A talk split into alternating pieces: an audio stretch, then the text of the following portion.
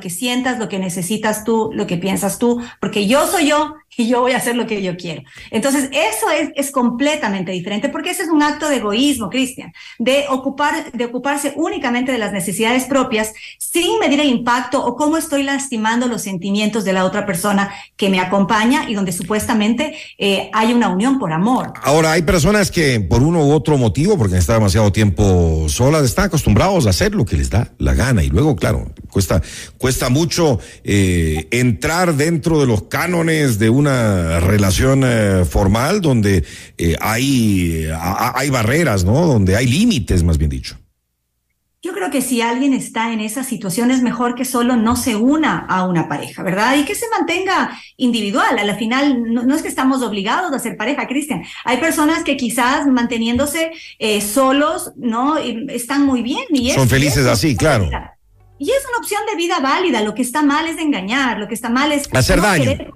exactamente, no querer comprometerme, no querer estar en la relación y aún así eh, pretender que estoy cuando que en realidad no estoy, ¿verdad? Entonces, eso sería lo, lo que está equivocado y lo que habría que enmendar. Tengo algunos mensajes a nuestro WhatsApp 098-999-9819. Hola Cristian, buen día. Mi pregunta para Claudia es, ¿cómo darnos cuenta de que necesitamos terapia o ayuda para perder el miedo al compromiso cuando uno disfruta de la libertad? Mira, lo que estábamos hablando, sí, la, libertad es, es, muy chévere, ¿no? Y, y, hacer lo que uno quiere eh, todo el tiempo también, pero hay momentos en la vida.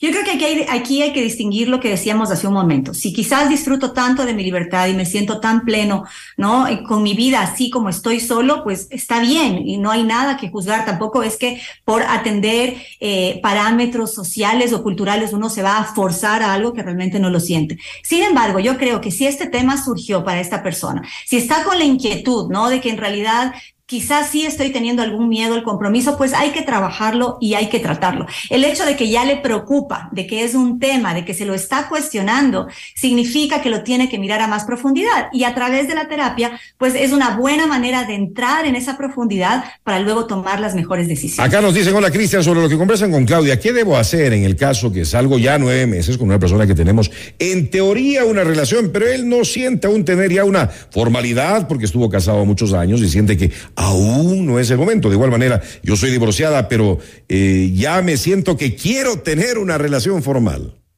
pues tiene que ser clara, porque ahí está como una desventaja en la cual el uno parece ser que quiere una cosa y usted quiere otra. Entonces creo que lo tiene que plantear con cariño, con amabilidad, pero ser muy clara y ser directa, decir, mira, a mí me interesa una relación, me parece que nueve meses para estar saliendo, conociéndose, es un tiempo muy prudente, tampoco creo que se esté acelerando. Y si la otra persona de una vez a ver no va a querer involucrarse en una relación formal, pues en realidad para usted más bien sería hacer un paso al costado para no seguir perdiendo el Acá nos ponen eh, buenos días. ¿Crees que el compromiso ya no es tan fuerte en esta época, al menos como lo era antes? Eh, nos preguntan. Mira, esto, esto, de comparar con el, o sea, con el pasado, es verdad que han habido, ha habido mucha evolución y es cierto que antes había, como digo yo, esta cuota de abnegación, de sacrificio, por donde realmente no es que había un, un compromiso, un vínculo, una entrega. En muchos casos simplemente era una obligación, algo que tocaba cumplir. Ahora, y yo creo que es positivo, ya no hay esa imposición de que tengo que cumplir porque me toca, sino que es una libre elección, esta decisión en la cual yo me quedo en la pareja. Entonces yo creo que más bien ahora lo que hay que alimentar y quizás antes no había la posibilidad es la decisión. Esta persona aporta en mi vida, lo amo, la amo, es alguien importante, lo, admiro, sus valores, sus principios se alinean con los míos, siento que mi vida se enriquece a su lado, entonces decido, decido ¿verdad? Quedarme y construir una relación con esa persona. Y esa es la posibilidad que en el presente y en la época actual tenemos. Para terminar, ¿cómo vencer el miedo al compromiso?